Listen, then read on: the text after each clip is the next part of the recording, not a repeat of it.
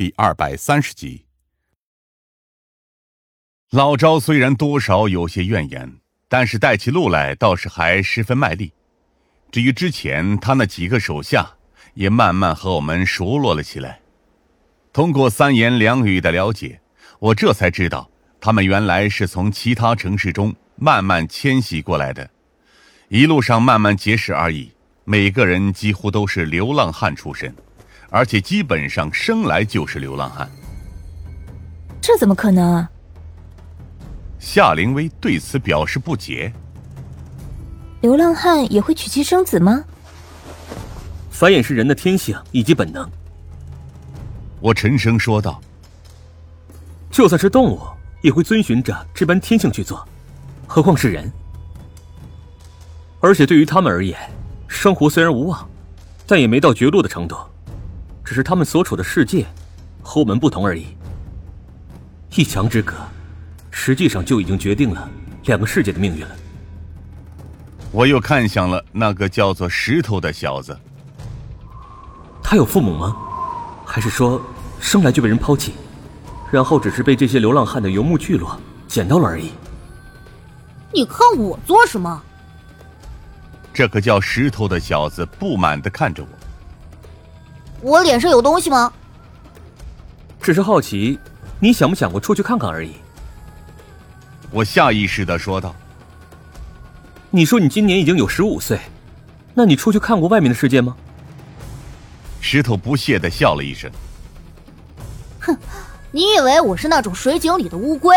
我跟着老大哥他们一样去过不少地方，原野、大河。甚至海边我都见过，而且我们也是靠着一双脚走出来的。石头甚至为此颇为自豪，而夏灵薇则接着说道：“那你有想过上学吗？”直到说起这个词，石头才蓦然陷入了沉默。他先是不服气的看着我们，似乎想要说些什么，直到意识到自己没法反驳，才低头沉默。他，大概是想要上学的吧。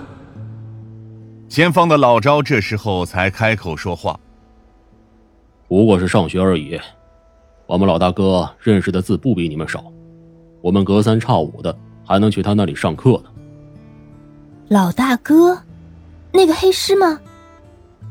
夏灵薇更为吃惊。他上过学？这不用老招回答，我接话道。他确实上过学，无论是从言谈举止还是气质上来说，受教育程度都不会低，也许还上过大学。上过大学的人竟然会来这里当流浪汉的头子？人总会选择任何生活，只要是自己想要的生活，那就并不奇怪。我看着前方逐渐开阔起来的空间，也许只是我们习惯了。以外表去看待一个人而已，但走过涉水的小巷之后，呈现在我们面前的是一座巨大的垃圾场，大到我这辈子都没见过这么大的垃圾场，或者更准确的来说，这里是所谓的设备牧场。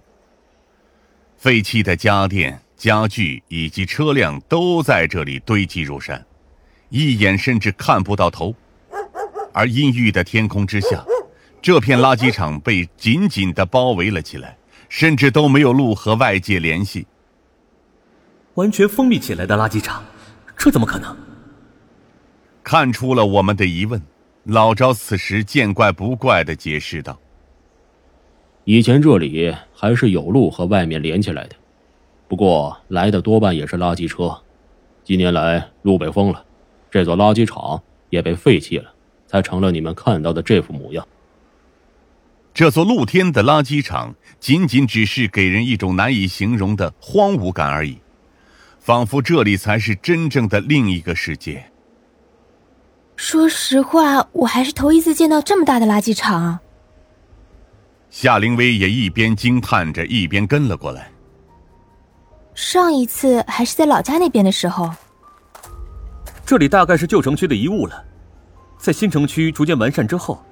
旧城区这边原来的许多基建都已经失去了作用，转而为了节省成本，只能被就此废弃。